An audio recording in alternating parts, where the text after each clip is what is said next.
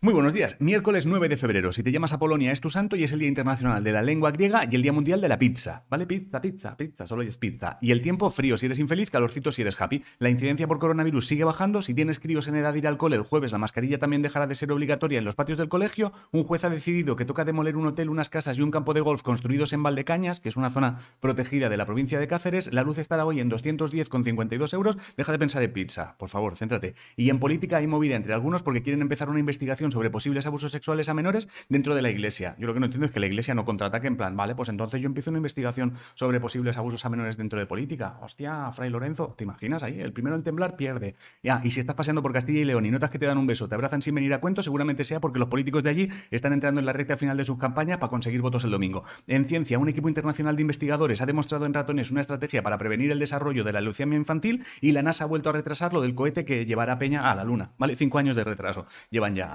imagino que han perdido los planos del cohete que llegó en el 69 y ahora no tienen ni idea de cómo hacerlo. Si eres del Barça, que sepas que el director general ha dimitido y no descartes que pronto los jugadores lleven el logo de Spotify en la camiseta. Yo, si, fuera del Madrid y supiera de informática, montaba una plataforma que se llamara Madrify, para que todos los que son del Madrid y se borren de Spotify, eh, se vengan para la mía. Madrify, te regalo la idea. Ayer se creó una liga de natación paralímpica llamada AXA, serán seis pruebas puntuables a lo largo de 2022 y si quieres más info, chequea la web paralímpicos.es. Gerald Castellet se ha metido en la final del Half Pipe en los Juegos Olímpicos de Invierno, Javi Giso ha conseguido un diploma olímpico en esquí acrobático y esta noche se juega la primera semifinal de la Copa del Rey entre el Betis y el Rayo Vallecano. Penélope Cruz y Javier Bardem están nominados a los Oscars por su trabajo en Madres Paralelas, el músico Alberto Iglesias también y Alberto Mielgo representará a España en los Oscars gracias al corto El Limpia Parabrisas. En videojuegos ya tienes disponibles PlayStation y Epic Games un juego llamado Sifu. En esports ayer Matt Lions consiguió su segunda victoria en CSGO y la asociación Asten ha creado un equipo de esports compuesto íntegramente por personas con diversidad funcional. El horóscopo dice que no te extrañes si hoy te miran demasiado porque estás de un guapo que tira de espaldas, si no sabes qué comer, este cuscús con espinacas, pasas y piñones.